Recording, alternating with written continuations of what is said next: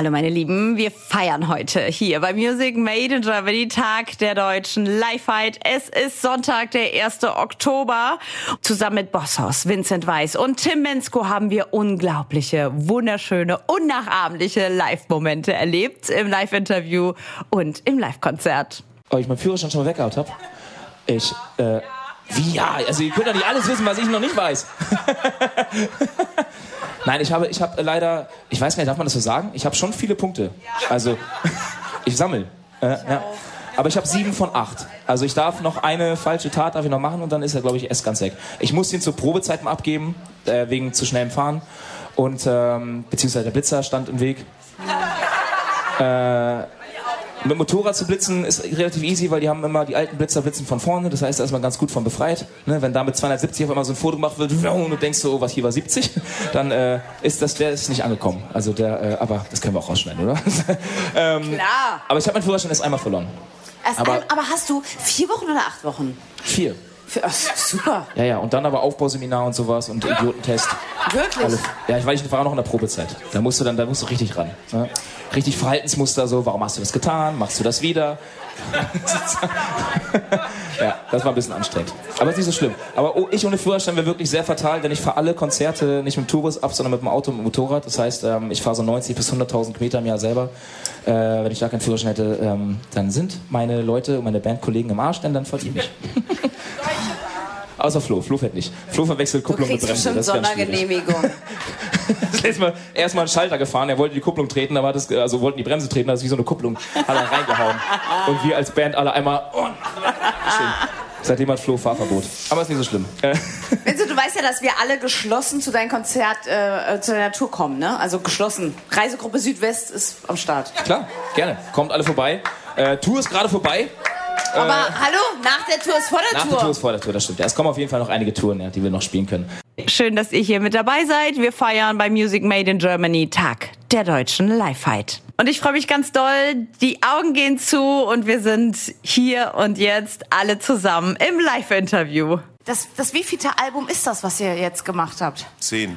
Das, Das zehnte heißt Album. Jubiläum. Ja, Ja? totales Jubiläum. Zehntes Album und 20 ne? Jahre. Bitte, Ja. So. Man sieht es uns nicht an, ich weiß. Aber ist so. Wir haben früh angefangen. Ja. Mit zehn, weil wir waren zehn, da kam unser erstes Album. Dafür sehen wir aber jetzt schon alt Aber ihr aus. seht, nein, ihr seht schon, ihr seht schon toll Ja, ja, aus, man muss man schon sagen. Nein, aber es ist was Danke, Besonderes. Drauf. Natürlich was Besonderes, ähm, 20 Jahre das machen zu dürfen, was wir machen. Ne, Das ist ein großes Geschenk. Da sind wir Ja.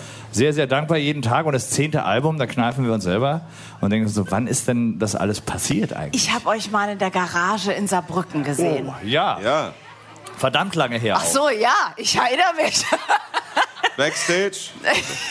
Nee, also ich erinnere mich an die Garage. Wilde Hexenkessel war das. ja, ja. Geil, geil, Aber wir haben euch äh, gefeiert und oh. Ja, ja Sascha, nicht, und du hast ein warmes Bier, ne? Nee, schön.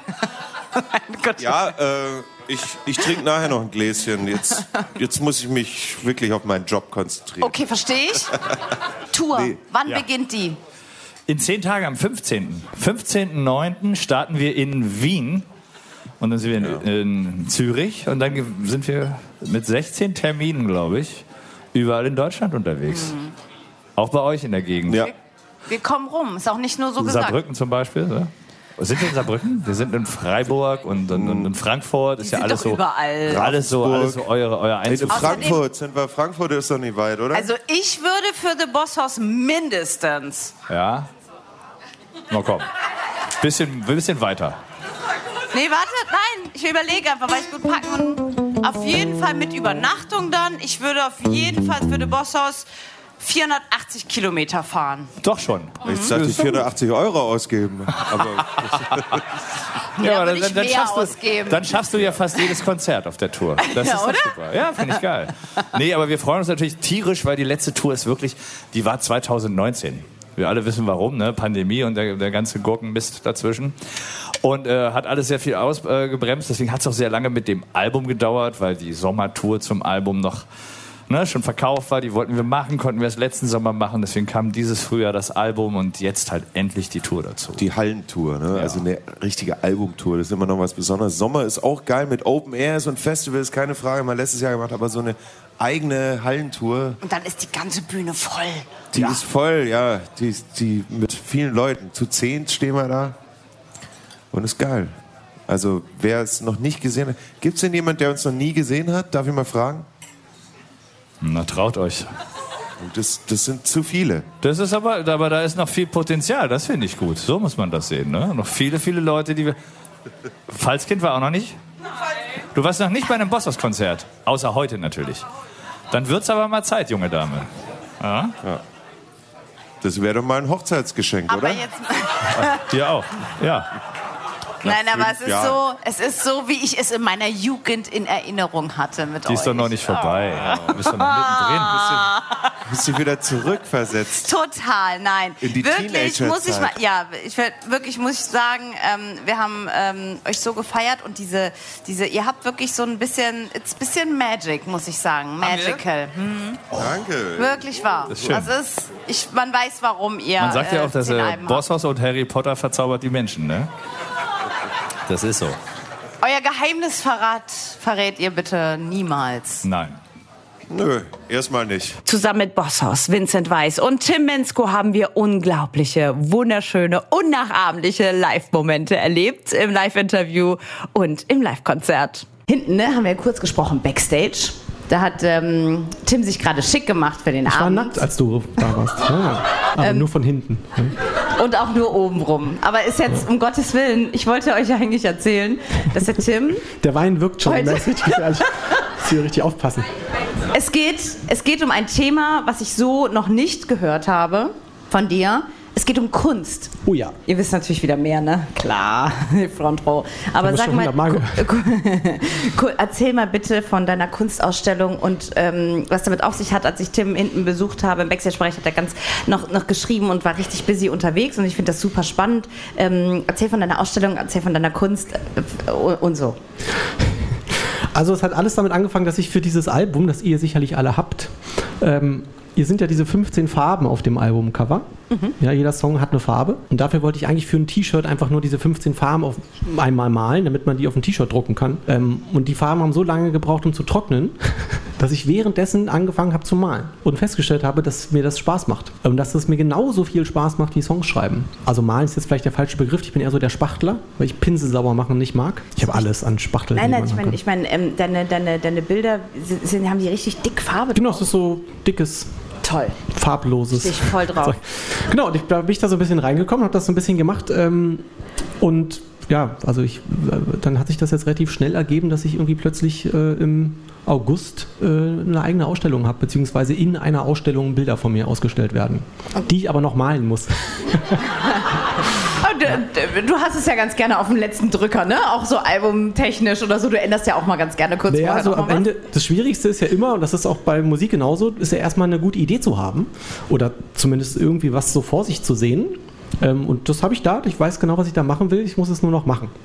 Und da ich aber jetzt wirklich seit vielen Wochen nicht so wirklich ernsthaft zu Hause war, ähm, bin ich noch nicht zugekommen, aber ab nächster Woche habe ich frei und dann geht's los. Was hat deine Frau dazu gesagt?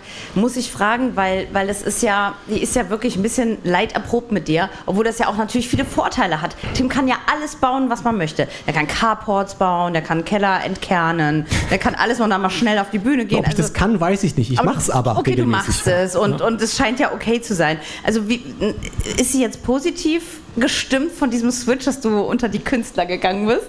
Das müsstest du sie dann schon selber fragen. Das ist ja jetzt schon sehr privat, ne? Findest du? Findest ja. null privat? Ja.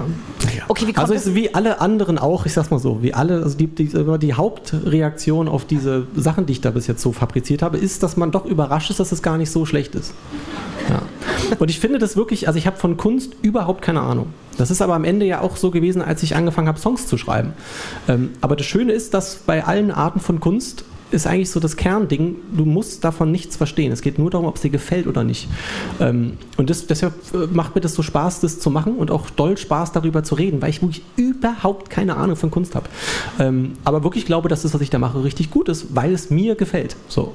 Ähm, und ich finde, es ist so eine gute, ganz gute Botschaft, die man in die Welt tragen kann. So, bei ganz vielen Dingen geht es ja nicht darum, was andere sagen oder was irgendein Lehrbuch darüber sagt, sondern hört man mal so ein bisschen in sich hinein und wenn einem das gefällt, dann sollte man das gefälligst machen. Und jetzt zum Beispiel noch ein Satz dazu. Wenn man jetzt so ein Bild von mir da sieht, dann würden bestimmt neun von zehn Menschen sagen, das kann ich auch. Und es ist auch so.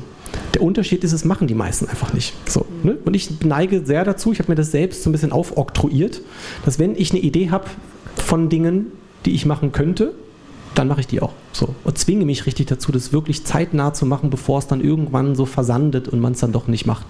Und dann immer sagt, ach, hätte ich doch mal irgendwann einen Song geschrieben, dann wäre ich vielleicht doch Sänger geworden. Ja. Und ähm, man ist immer inspiriert von dir, wirklich wahr. Wann, wo kann man jetzt deine Kunst ähm, erleben? Also die, du, du, du hast ja noch ein bisschen was vor, du musst ja noch ein bisschen was malen und liefern. 15 also, Meter muss ich bestücken mit Bildern. Ne? Oh, wow.